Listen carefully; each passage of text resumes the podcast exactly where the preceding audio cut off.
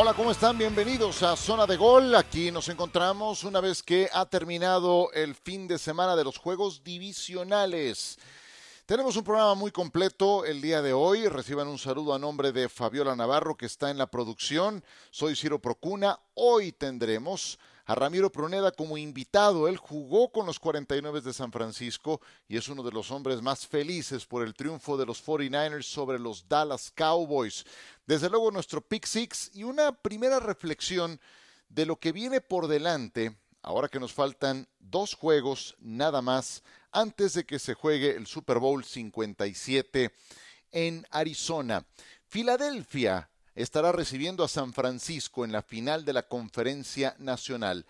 Jalen Hurts, por un lado, por Filadelfia, el mariscal de campo y líder de los Eagles, 24 años de edad, segunda campaña completa como titular, segundo en la votación para el trofeo Heisman en 2019, trofeo que ganó Joe Burrow ese año y que se mantiene vivo a su vez en esta temporada, pero ha sido justamente esta la campaña de despegue de Jalen Hurts. Es eh, segundo equipo All Pro y ahora está en la final de la conferencia nacional por primera vez en su carrera. Y se va a enfrentar a Brock Purdy de parte de San Francisco. 23 años de edad, la historia más improbable de todas en eh, la actual temporada. 23 años decíamos de edad, el llamado Mr. Irrelevant, turno 262 del draft, último seleccionado de su generación, totalmente oculto en el radar, no nada más en ese draft, hace dos meses. Acuérdense del juego en México, aquel entre los Cardenales de Arizona y los 49 de San Francisco. ¿Cuándo fue? Noviembre 21, ¿no es cierto? Han pasado dos meses. ¿Qué ocurría en ese partido en el Estadio Azteca? Jimmy Garoppolo era el rey. Había tenido uno de sus mejores partidos como titular en la NFL. Dos meses atrás, mucha gente ni sabía quién era el coreback suplente de los 49ers. Se lesiona poco después Garoppolo, tiene que entrar al kit de Brock Purdy y se mantiene invicto como coreback de San Francisco. 23 años de edad. Conferencia Americana, Kansas City estará recibiendo a Cincinnati, partido que tendremos por ESPN. Joe Burrow, por un lado, 26 años de edad, primera selección global de su generación, tercera temporada en la NFL. Ya jugó y ganó un juego de campeonato nacional a nivel colegial con la Universidad de Louisiana State. Ya jugó un Super Bowl y lo perdió el año anterior ya sabe lo que es ganar como visitante en playoffs en la NFL, ya ganó en Arrowhead, donde estará jugando el próximo partido, la final de la conferencia americana, tiene una suficiencia y una confianza en sí mismo eh, incomparable, de verdad, envidiable lo de Joe Burrow. Y su rival, Patrick Mahomes. 27 años de edad. El único de los cuatro corebacks con anillo de Super Bowl. Ya ganó uno, ya perdió otro es el veterano de los cuatro eh, corebacks que sobreviven a estas alturas. Hago este recuento por lo siguiente. Brock Purdy, 23 años. Jalen Hurts, 24. Joe Burrow, 26. Patrick Mahomes, 27. Todos podrían ser hijos de Tom Brady, que tiene 45 y que no se sabe aún si se va a retirar. No es ninguna burla en relación a Tom Brady, simplemente es una reflexión que nos lleva a um, ubicar eh, cuáles son las generaciones o los quarterbacks que se están adueñando de la escena en la NFL tienen no solamente un gran futuro, tienen también un brillante, muy brillante presente. Tom Brady es el mejor coreback que ha jugado eh, esta posición en eh, la historia de la NFL y va a tener esa etiqueta durante muchos años. Sin embargo, la NFL actual eh, ya pertenece a otros mariscales de campo que son los que han tomado por asalto estas instancias, las decisivas en la NFL. Y ni hablar de Aaron Rodgers, 39 años de edad, que ni siquiera tiene los anillos de Tom Brady y que ha sido un factor de caos reciente, eh, llegado el momento de eh, pues no sé, de jugar partidos decisivos con el conjunto de los, de los Packers. Pero ¿para qué hablar de, esos casos? Mejor hablemos de los que ganaron en este fin de semana, de los que están eh, peleando por el boleto al Super Bowl 57 sin dejar de reconocerles lo que hicieron estos otros dos históricos, pero pues son las nuevas generaciones, el más veterano 27 de edad, Patrick Mahomes, y está eh, vivo, pero lesionado para el siguiente partido. Tras la pausa, Ramiro Pruneda en estos micrófonos para platicar de lo que dejaron los juegos de este fin de semana.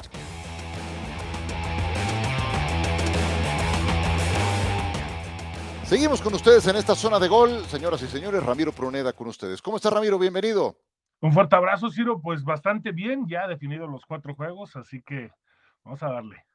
Exacto, sí, los cuatro juegos han quedado ya en los libros. Vamos a comenzar por el último, el más reciente y el que estoy seguro te tiene más contento. El triunfo de San Francisco sobre los Vaqueros de Dallas. ¿Qué tanto le afectó a Dallas?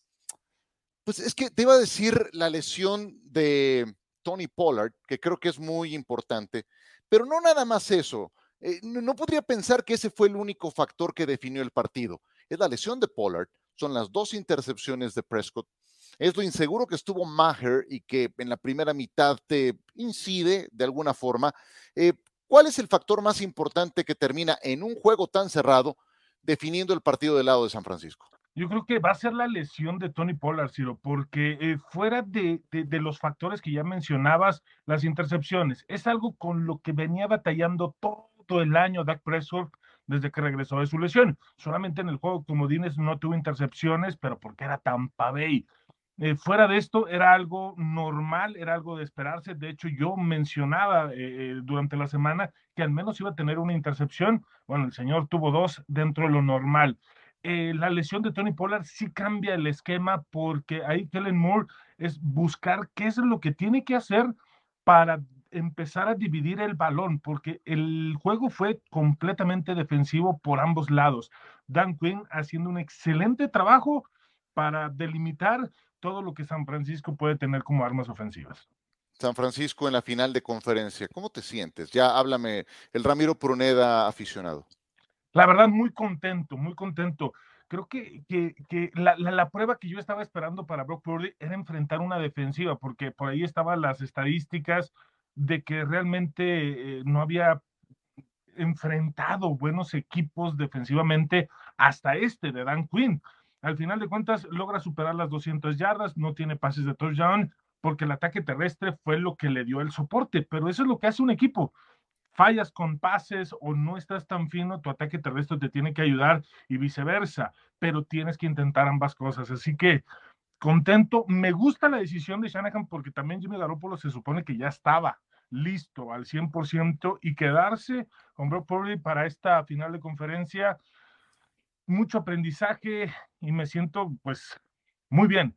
Me da mucho miedo lo que pueda hacer Filadelfia, la verdad, porque no fue muy exigido, pero esa línea ofensiva es impresionante lo, lo, que vi que jugó contra, contra los gigantes. Ahora entramos a Filadelfia y le pregunto justamente a Ramiro por San Francisco. Él jugó en el equipo de San Francisco y por eso es que hay un, un vínculo especial con ese equipo, además de que es el conjunto que siempre admiró. Pero bien dices, mientras Dak Prescott sufre dos intercepciones, Brock Purdy con todo y su novatez, con todo y su irrelevancia de cuando llegó a la NFL, completó 19 de 29, 214 yardas, no lanzó touchdown, pero tampoco lanzó intercepción. Y eso en un juego tan cerrado pesa doble en favor del equipo que termina ganando. Bueno, ya, ya eh, ya proyectabas una de tus principales preocupaciones que tiene que ver con Filadelfia y créeme que el factor que quería comentar contigo, por tu experiencia como liniero ofensivo, con un estupendo tackle que has sido durante tu carrera como jugador, lo que vimos y transmitimos en el partido entre Filadelfia y los Gigantes. Vaya, o sea, Gigantes estaba uno o dos peldaños abajo de Filadelfia, pero la clase de demolición que vimos de parte de la línea ofensiva de Filadelfia, creo que merece una mención aparte. ¿Cómo lo viste? Increíble, me encantó. Regresa Lee Johnson eh, después de la lesión, después de varias semanas, y pareciera que traía el mismo ritmo de todos sus eh, compañeros. Lo de Jason Kelsey es impresionante. Eh, estuve analizando el juego, viéndolo por segunda ocasión, jugada por jugada, en la toma que está por detrás, cómo estaban haciendo el esquema para dominarlos ganaron un juego físico, ganaron un juego de esquema, era increíble. San Francisco tiene mucho por qué preocuparse con este esquema. Dan Quinn intentó hacerlo, por ahí medio le funcionó, pero ante una ofensiva como esta de Filadelfia, de Michael Ryan tiene muchísimo trabajo. No sé si Bosa, que ha estado medio apagado en cuanto a capturas los últimos juegos, vaya a poder con Lane Johnson este, no, o Mailata del lado contrario. Veo un juego muy complicado donde los errores que no se lleguen a comentar durante el partido pueden marcar la diferencia. Lo que me gusta y me impresiona mucho de Filadelfia, Ramiro, es que te puede ganar con su ofensiva, con el juego terrestre. Fueron creo que tres recepciones nada más de AJ Brown. Recordarás, no, no tuvo un papel protagónico. O sea, tu receptor número uno eh, entra un segundo, un tercer plano, pero te pueden ganar con la línea defensiva o con la defensa que generó, ¿qué fueron? ¿70 capturas de coreback? Fueron el número uno en ese rubro. O sea, siento que Filadelfia tiene muchos caminos para ganarte y tiene un coreback, aunque joven, pero sí un poco más experimentado que Purdy, que puede más eh, incidir al momento de la definición de un partido que el novato que tiene San Francisco, ¿no? demasiado, y creo que esa es la experiencia que tiene Jalen Hurts.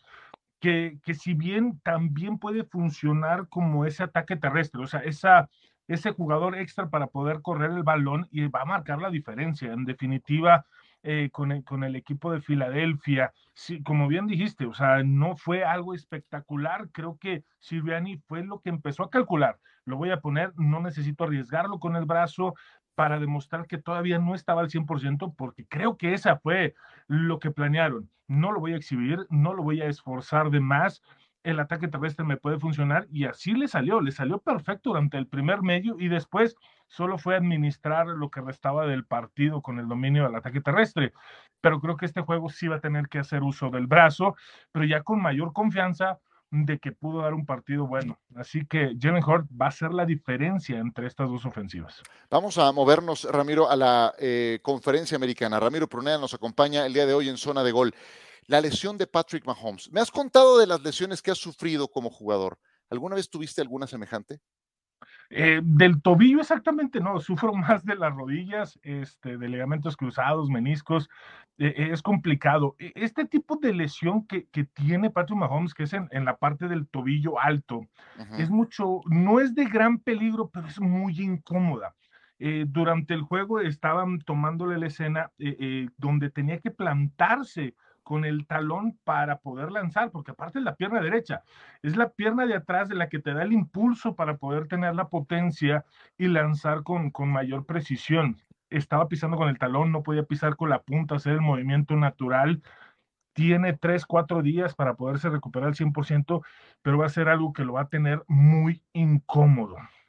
Pero la diferencia va a ser Chad Heaney puede hacer las cosas bastante bien. Es una ofensiva que con Andrew Reid y, y pueden hacerla funcional aún y con el suplente.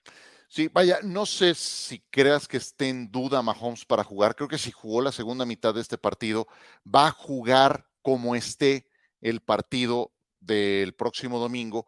Sin embargo, supongo que en esas jugadas en que sale rolando, en que inclusive puede correr, como alarga las jugadas de pase, ahí va a estar limitado. Supongo que será un, Mahomes más, más estático, más de bolsa de protección, que también puede ser peligroso.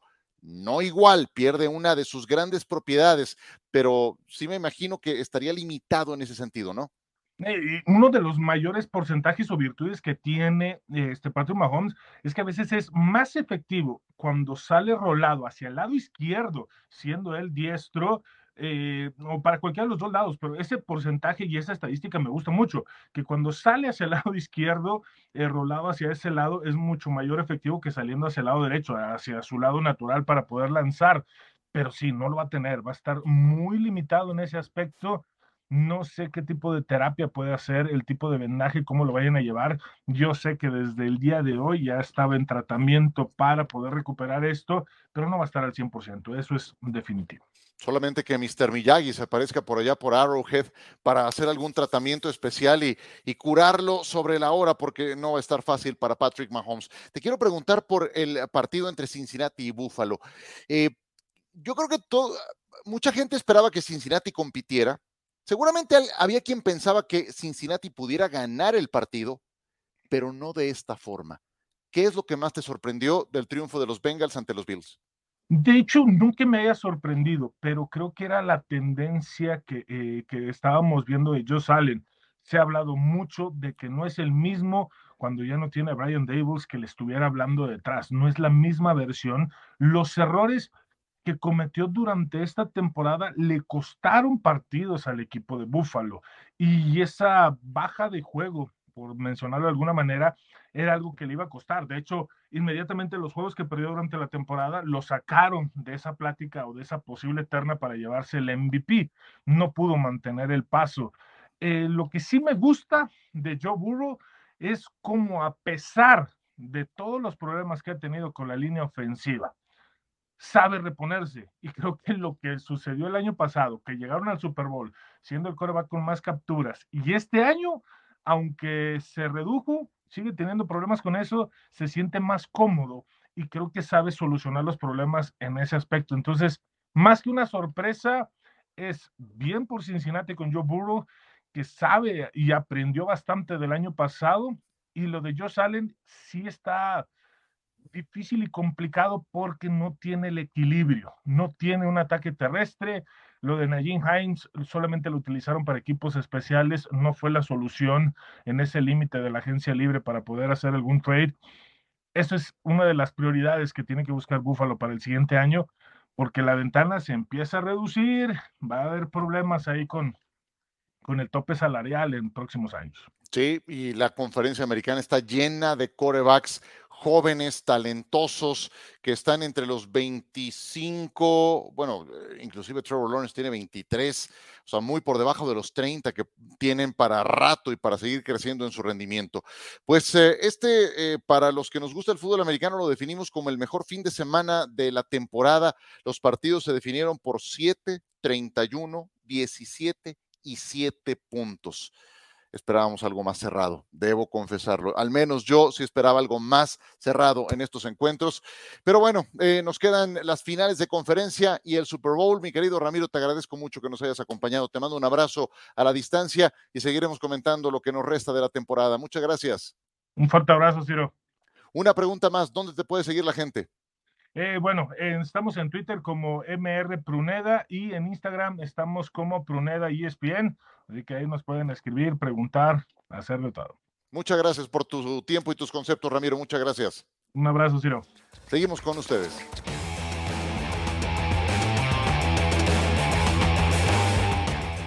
Muchas gracias a Ramiro Pruneda por acompañarnos en esta emisión de Zona de Gol. Y vámonos ahora con lo que dejó esta jornada y nuestro Pick Adelante. Comenzamos con los Dallas Cowboys. Otra vez eliminados, 27 años sin llegar a una final de la conferencia nacional.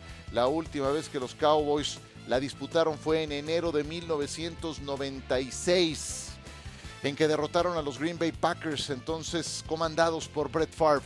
Desde entonces han llegado a la final de la conferencia nacional casos como los Atlanta Falcons de Chris Chandler, los Tampa Bay Buccaneers de Brad Johnson, dos veces los Chicago Bears, una con Rex Grossman de quarterback, otra con Jay Cutler, los Cardinals con Carson Palmer, tres veces, tres los Vikings, una con Case Keenum, otra con Dante Culpepper, otra más con Brett Favre ya en las últimas de su carrera y así me puedo seguir con casos tan inusuales de equipos que llegaron a una final de conferencia. La ganaron, la perdieron, qué sé yo. Bueno, durante esos 27 años Dallas ni siquiera ha llegado a una final de conferencia.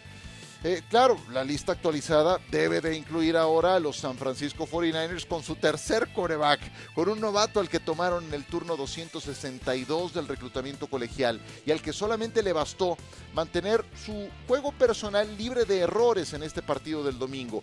19 de 29, 214 yardas, 0 touchdowns, cero intercepciones.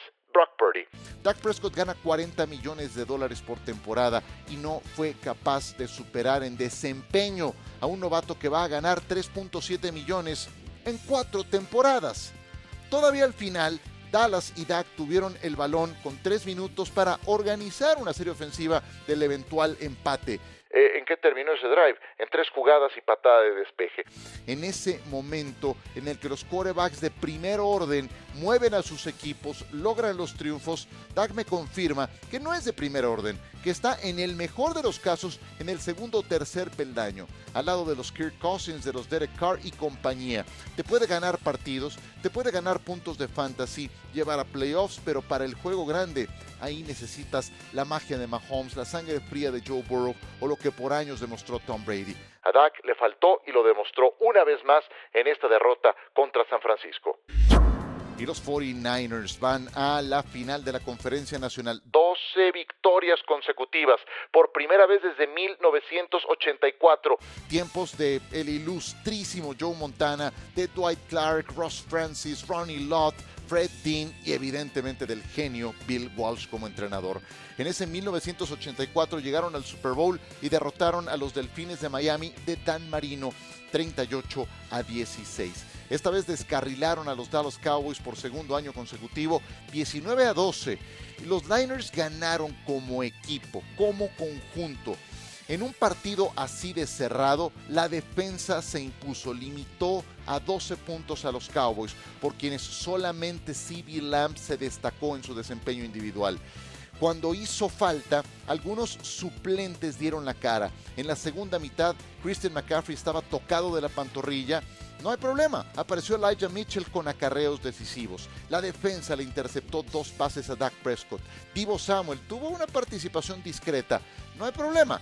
Entonces dio un paso al frente con jugadas grandes George Kittle, que tuvo cinco recepciones para 95 yardas y ninguna recepción tan valiosa como esa que hizo en la segunda mitad de 31 yardas, con gran concentración, aprovechando un rebote e improvisando en su trayectoria. Los 49ers ganaron como conjunto, como equipo, así se gana en el fútbol americano. Partidazo el que nos espera contra Filadelfia.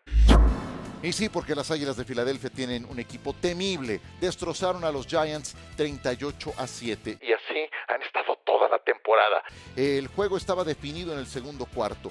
28 a 0. Iban tranquilos volando por los aires de Filadelfia, Pensilvania. En las trincheras fue donde el partido se definió. La línea ofensiva de Filadelfia dominante, demoledora, especialmente el centro Jason Kelsey y los tackles Jordan Mailata por el lado izquierdo, Lane Johnson por el derecho. Esa fue la base de un juego terrestre que fue aplastante, 268 yardas por tierra las que generaron las Águilas de Filadelfia. Ni siquiera fueron capaces los gigantes de probar el hombro de Jalen Hurts, de darle algún golpe, de darle alguna captura para ver cómo estaba. Nada. Lo protegieron muy bien, todo gracias a la línea ofensiva. Y del otro lado del balón, la manera en la que castigaron, acosaron a Daniel Jones fue cruel. Filadelfia fue el equipo que más capturas de coreback generó durante toda la campaña. Este sábado por la noche fueron cinco a Daniel Jones, cuatro jugadores de los Eagles lograron más de 10 capturas a lo largo de la campaña y todos jugaron este partido. Hassan Riddick, que tuvo 16, Josh Sweat, Javon Hargrave y Brandon Graham, cada uno de ellos 11 capturas. Y ni siquiera mencionamos en esa lista a gente como Fletcher Cox, como el novato Jordan Davis, que está de regreso después de una lesión, como Robert Quinn, que ahora es suplente, lo trajeron a mitad de campaña, o como Ndamukong Su, que también llegó después de que se les lesionaron los dos tackles defensivos. Su ahora es un suplente de lujo que sirve para darles profundidad y para mantener frescos a los titulares. Es la mejor línea defensiva de la liga. Es una grosería de verdad lo que tiene Filadelfia dispuesto para este encuentro. A eso se va a enfrentar Brock Purdy en la final de la conferencia nacional. Pero bueno, Purdy sigue sin demostrar que es novato, como que no se ha enterado, no le han dicho que tiene que ponerse nervioso en su primera temporada en la NFL. Vamos a ver qué tal por la disputa de un boleto para llegar al Super Bowl. Filadelfia, mucha pieza para los gigantes, ni siquiera les compitieron, van contra San Francisco la próxima semana. ¿Cómo es que Cincinnati limitó el ataque de Buffalo? 10 puntos anotados, 0 touchdowns por aire de Josh Allen. Stephon Diggs apenas 4 recepciones para 35 yardas. Acabó vuelto loco Stephon Diggs reclamándole a su coreback al final del encuentro, sacó sus cosas antes, hizo un pancho. Eh, lamentable lo de Stephon Diggs. 63 yardas terrestres en total de Buffalo. Gran trabajo defensivo de Cincinnati que sigue mejorando. Este es el departamento en el que Cincinnati está mejor en relación a la temporada pasada. Porque ya sabemos lo que puede hacer Jamar Chase, Joe Burrow y sus corredores y qué sé yo, pero la defensa está mejor que el año pasado. Josh Allen es un coreback muy peligroso. Cuando sale de la bolsa de protección, ¿qué hizo la defensa? Le impidieron alargar las jugadas. En esas condiciones, fue el mejor Josh Allen de la NFL con nueve pases de touchdown fuera de la bolsa. Este domingo apenas completó un pase de cuatro intentos. Allen es también muy peligroso corriendo el balón. Tuvo más de 500 yardas en esas condiciones, en, jugadas eh, rotas. Apenas tuvo cuatro escapadas para 17 yardas, cero primeros y 10 a lo largo del partido contra los Bengals. Cincinnati lo vengo diciendo y confirmando conforme avanza la campaña. Tiene una defensiva que está un peldaño arriba en relación al año pasado. Es un trabajo formidable de su coordinador, de Lou Anarumo. Fueron determinantes para la victoria contra Baltimore la semana pasada. Ahora también para la victoria ante los Bills. Y el juego terrestre, Cincinnati había promediado apenas 60 yardas por tierra en los últimos cuatro partidos. 60 es una cifra muy baja. Este domingo nada más Joe Mixon consiguió 105 yardas en 20 acarreos. Los Bengals en, total tuvieron arriba de 170 yardas por la vía terrestre. Fue brillante lo que hicieron en ese sentido y superaron a Buffalo con claridad. Y especialmente es relevante porque Cincinnati jugaron sin tres titulares en la línea ofensiva. Sin Lyle Collins, Jonah Williams, los dos tackles, sin Alex Capa, el guardia derecho, todos ellos fuera de combate. Entonces tuvieron que echar mano de los suplentes, algunos de ellos que fueron protagónicos la temporada pasada cuando costalearon 70 veces a Joe Burrow y que aún así llegaron al Super Bowl. Bueno, aún así... Con todo y lo parchada que estaba esta línea, corrieron muy bien el balón y apenas permitieron una captura de quarterback a Joe Burrow. Este quarterback es algo especial, eh, tiene una seguridad en sí mismo encomiable y si le das el apoyo del juego terrestre que tuvo en este partido con el desempeño defensivo, pues terminó por ser hasta un juego tranquilo para un Joe Burrow que aparentemente iba a un territorio hostil, a una atmósfera muy complicada, con una nevada persistente, pero bueno, el señor sabe que tiene que sobreponerse a esas adversidades, lo sacó adelante y está otra vez en una final de la conferencia americana. Y la última historia de este fin de semana Kansas City que le gana a los Jaguares de Jacksonville. Eran favoritos por nueve puntos, terminan logrando el triunfo por un touchdown. Pasaron muchas cosas que anticipamos en este partido. Si Jacksonville cometía la mitad de los errores que tuvieron contra los Chargers, no la iban a contar. Así textual lo dije en este podcast. Y sí, no fueron tantos intercambios de balón como la semana anterior en el juego de comodines, pero una cosa son los Chargers, otra muy distinta son los Chiefs en Arrowhead. Y aquí evidentemente no la contaron. El balón suelto de Jamal La intercepción de Trevor Lawrence en eh, la recta final del partido fueron veneno puro para los jaguares, que de todas formas eh, estaban jugando con dinero de la casa. Entonces tienen para el futuro muchas cosas interesantes que construir. Y otra cosa que anticipamos, a las cerradas, a la defensa de Jacksonville le cuesta mucho trabajo contener a las alas cerradas. Fueron el tercer peor equipo en esa función y Travis Kelsey los despedazó con 14 recepciones y dos anotaciones. De anticipar es lo que le pasó a Patrick Mahomes. ¡Qué barbaridad! Esa lesión que sufrió fue brutal. Em, ¿Cómo se le hace el tobillo derecho? Escalofriante. Y lo que es increíble es eh, el carácter competitivo, el espíritu que tiene este señor para regresar y con dolor en un pie jugar toda la segunda mitad y sacar adelante el partido. Va más allá de los números. Porque si uno revisa eh, el balance numérico de Patrick Mahomes, 22 de 30, apenas 195 yardas, dos touchdowns, cero intercepciones. Ha tenido decenas de juegos mejores que este en lo numérico. Pero con ese golpe que recibe, con ese carácter y liderazgo, manda un mensaje al resto del equipo. Porque se dan cuenta sus compañeros cómo está jugando su líder, su buque insignia. Y eso los lleva a dar un paso adelante en su rendimiento, a proteger mejor a su coreback, a que el corredor eh, rompa más tacleadas, a que el ala cerrada, Kelsey, logre más recepciones de lo que podría eh, presupuestarse. Todos dieron un paso adelante. Eso es un intangible valiosísimo que Kansas City tuvo en este partido y veremos cómo se desenvuelve para el siguiente encuentro, porque van contra Cincinnati, tendrán la ventaja de ser locales, pero vamos a ver qué tan al 100% puede estar Patrick Mahomes. No me quiero adelantar ese tema porque se va a comentar mucho durante la semana. Lo que sí es que su actuación, con lo disminuido que estuvo toda la segunda mitad, es para recordar, es para no olvidarse y para ubicar el carácter competitivo que tiene el señor Patrick Mahomes. Y con esto cerramos nuestra emisión de Zona de Gol. Les agradezco mucho que hayan descargado el podcast. Volveremos, claro que sí, con los comentarios previos a las finales de conferencia. Por ahora me despido. Gracias a Ramiro Pruneda que nos acompañó el día de hoy, a Fabiola Navarro que estuvo en la producción y a ustedes por descargar este podcast. Nos eh, saludamos muy pronto. Soy Ciro Procuna. Gracias y hasta muy pronto.